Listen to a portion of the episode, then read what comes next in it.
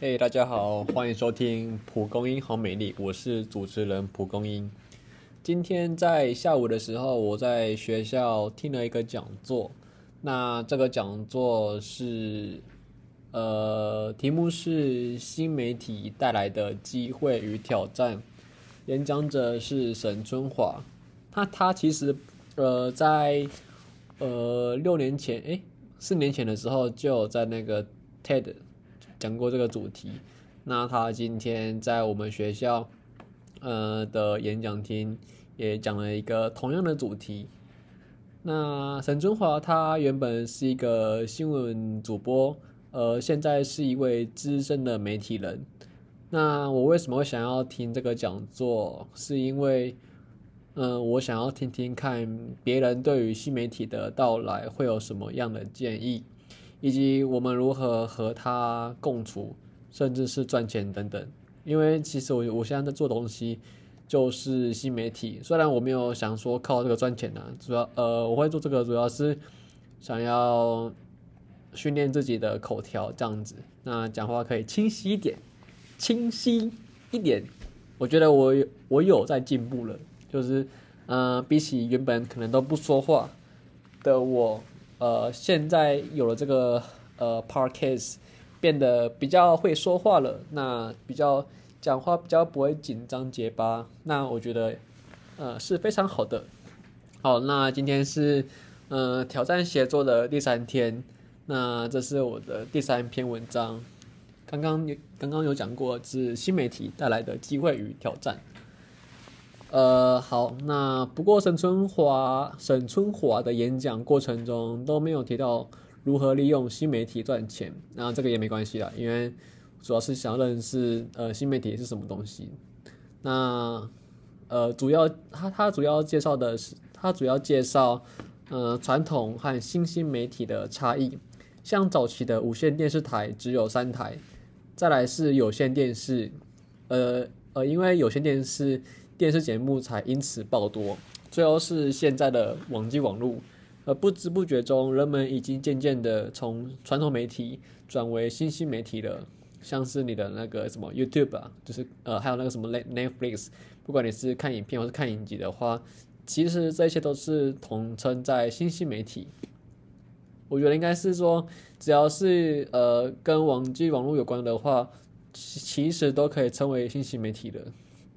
那我认为信息媒体带来的机会有两个，第一个是在过去，人们获取资讯的管道通常是借由媒体公司，像是电视台或报章杂志，而现在就算没呃呃现在就算不看电视也不看报纸，只要有网际呃只要有网络，照样能获取各种消息，而且还更新更多。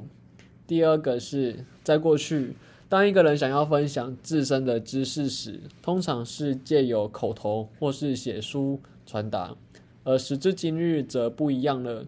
现在的人透过网络就能将知识分享到无远佛界。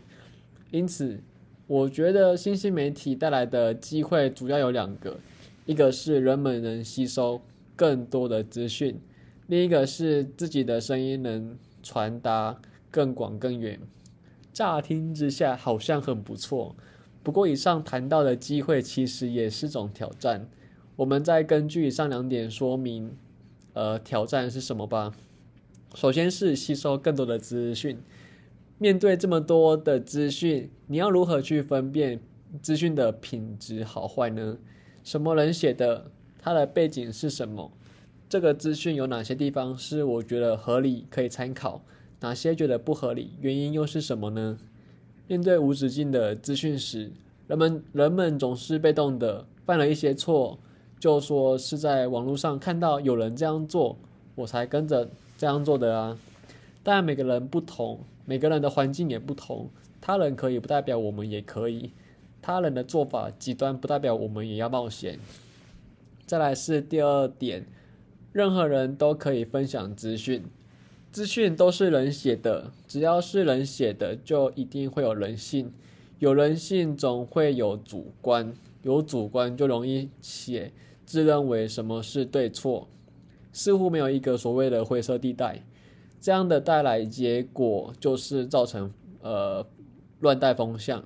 原本没有任何想法的人吸收了这个资讯后，就会和那个人站在同一个观点。呃凡是有，而凡事都是一体两面的。有人说他不好，就会有另一个人说他不好，呃，另一个说他不好的人一样也会写了原因是什么。那认同他的人就会支持他并攻击不认同的人。原本只是两个人的问题，结果却变成了两群人的问题。总结就是，新兴媒体为世人提供一个便利的管道。那所有所有。只要有网络的人都可以透过这个广告、广广管道吸收并分享资讯，不必再仰赖传统媒体了。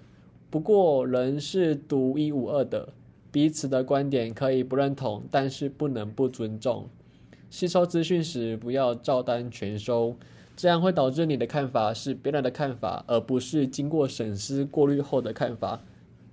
如果要用一句话说明，那就是要学会独立思考。